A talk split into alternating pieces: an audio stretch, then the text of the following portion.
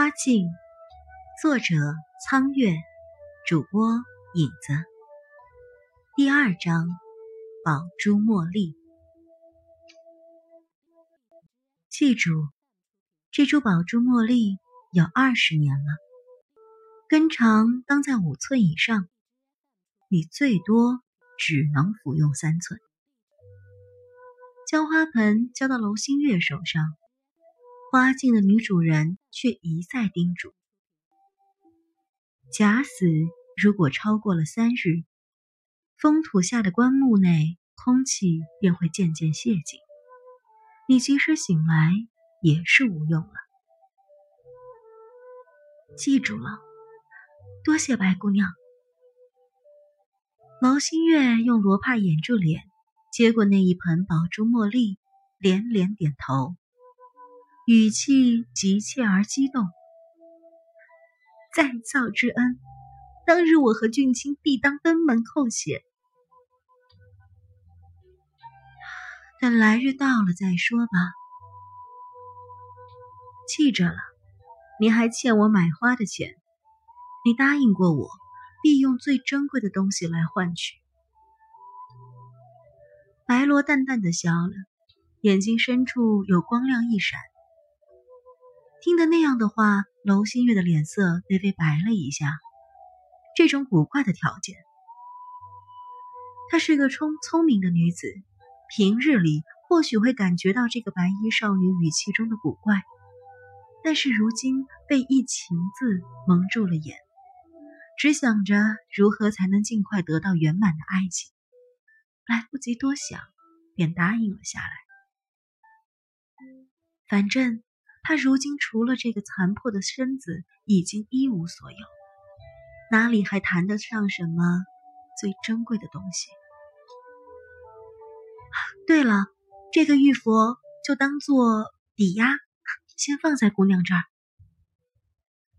走了几步，身无长物的他还是觉得过意不去。娄新月回过头，摘下玉坠子，放在白罗手心。不知为何，舞姬的眼睛暗淡了一下。蒙姑娘慷慨，赠送稀世名花。星月今日，应该说星月今世，无法报答。将来结草衔环，也终不忘姑娘的大恩。白罗微微笑了一下，毕竟。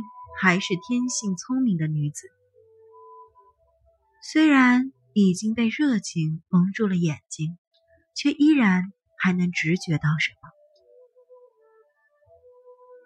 等一下，在看着紫衣舞姬捧着那盆花离去的时候，终于还是忍不住，白罗出声唤住了他。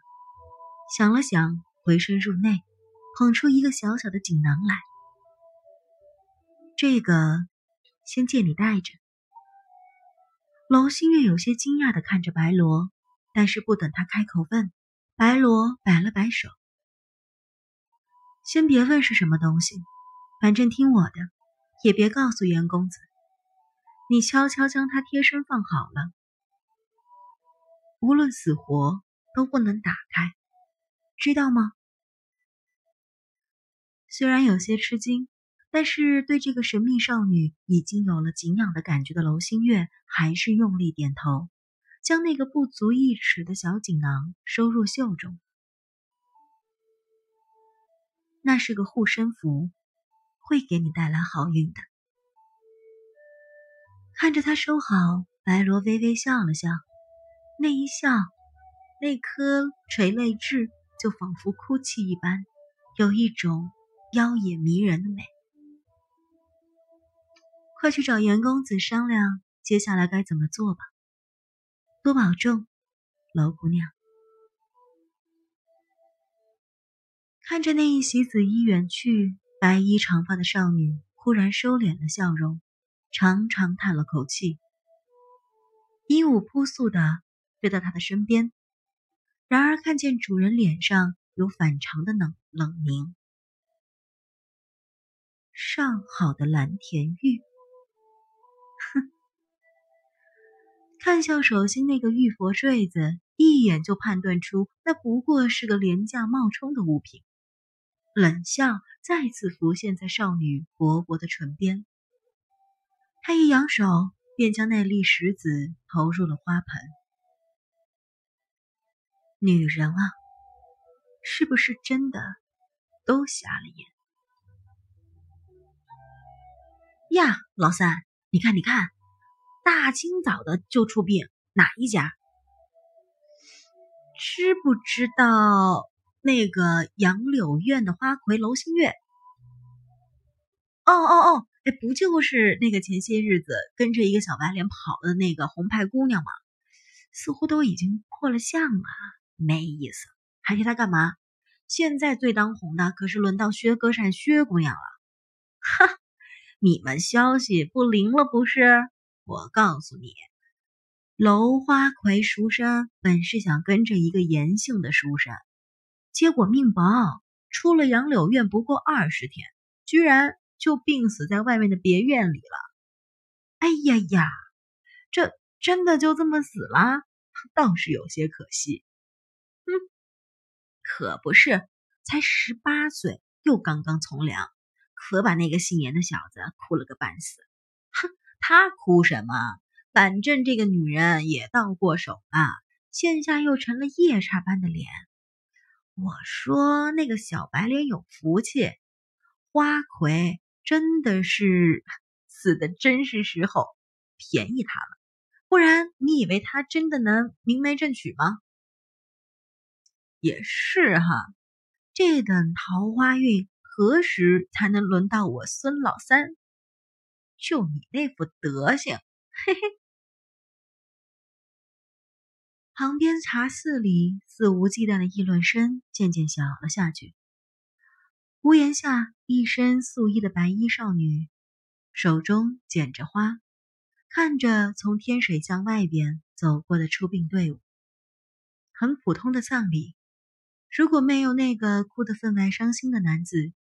如果棺木里不是那个曾经一舞动京城的花魁，那么这终究也不过是一场普通的生死流转而已。然而，那么多人驻足沿街观看着，却只是为了看一场传奇如何凄美的落幕。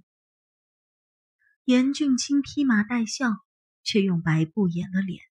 不让行人认出他是谁，他哭得上气不接下气，有些不太像男子汉的作风。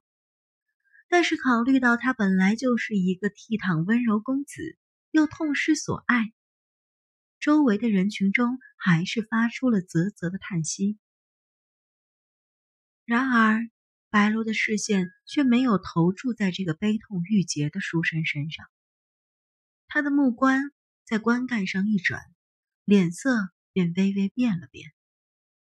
鹦鹉仿佛感觉到了主人身上蓦然堆起来的凌厉煞气，吱的叫了一声，便从他身上飞了开去，落在了一边的花木上。果然是这样。看着送葬队伍吹吹打打的过去，很久很久，白罗。嘴里才吐出一句话，突然冷笑了一声，抬手，嚓，一只枯死的山茶被锋利的剪刀从花木上切断下来。